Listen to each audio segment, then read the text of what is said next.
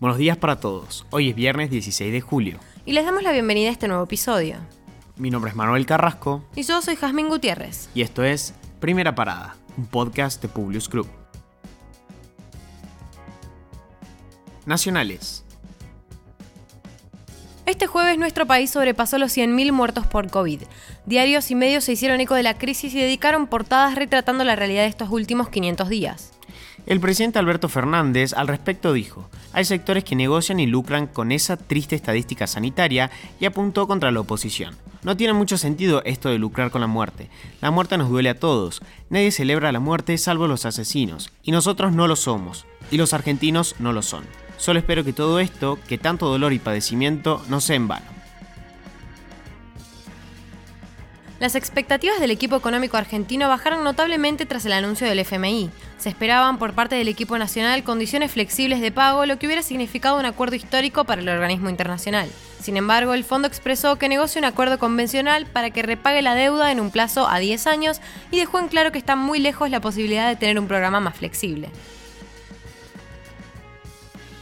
Más de 140.000 vacunas Sputnik producidas en Argentina ya han sido aprobadas por el Instituto Gamaleya. Esto abre la posibilidad a que progresivamente se vayan aprobando las 1.300.000 dosis del componente 1 y las más de 1 millón de dosis del componente 2 que ya están elaboradas hasta el momento, y se dé la aprobación definitiva a las producidas a futuro.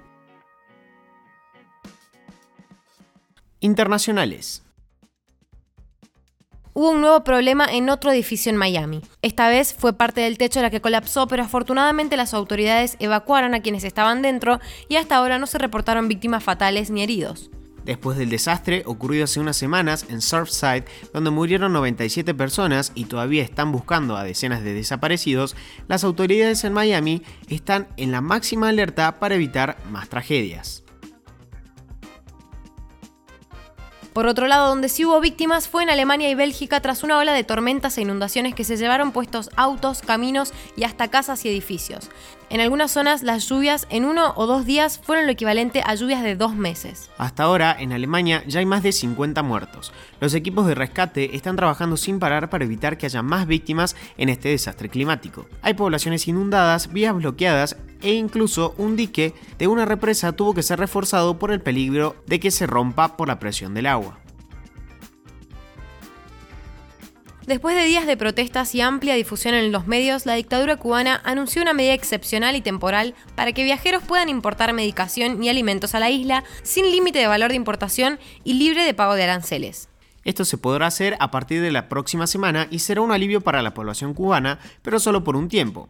Destacamos que la escasez de este tipo de productos fue una de las razones que impulsó las protestas en primer lugar, por lo que la medida podría evitar que siga creciendo este sentimiento, aunque no es una garantía. Crisis en Europa. La Unión Europea abre acciones legales contra Hungría y Polonia por presuntas leyes locales que violan derechos de las comunidades LGBT. En el caso húngaro se cuestiona una ley que prohíbe contenidos que promuevan la divergencia de la identidad con relación al sexo de nacimiento, mientras que en el caso polaco radica en una ley que crea zonas libres de ideología LGBT. La Comisión Europea busca que en 15 años se eliminen en Europa los autos a gasolina e incluso los híbridos. El objetivo es emisiones cero por parte de los automotores, que a día de hoy representan un 20% del total continental de residuos atmosféricos de dióxido de carbono. Por último, les traemos un nuevo dispositivo que muchos alguna vez imaginamos que podría existir. Estamos hablando de un implante cerebral que le permite a un hombre con parálisis convertir sus pensamientos en palabras. Los científicos que lograron crear este artefacto creen que también será útil para personas que padecen ELA y otros trastornos motores. El dispositivo actualmente está limitado a un vocabulario de solo 50 palabras y se comunica a una velocidad de aproximadamente 15 palabras por minuto, que es mucho más lento que el habla natural, pero amplía muchísimo la capacidad de comunicación de esta persona que de otra forma no podría hacerlo. Hoy las personas con parálisis se manejan con dispositivos que utilizan los movimientos de los ojos o la cabeza para deletrear las palabras una letra a la vez o controlar el cursor de una computadora con pensamientos. Pero este equipo de científicos quería encontrar una mejor solución y así lo hicieron. Ahora sí, los despedimos por hoy. Gracias por escucharnos. Si te gusta este podcast, compartilo con tus amigos. Esperamos tus sugerencias en nuestro Instagram, publius.com.ar o en nuestro Twitter, publius-group. Los esperamos en el próximo episodio de Primera Parada. Que tengan un muy buen día.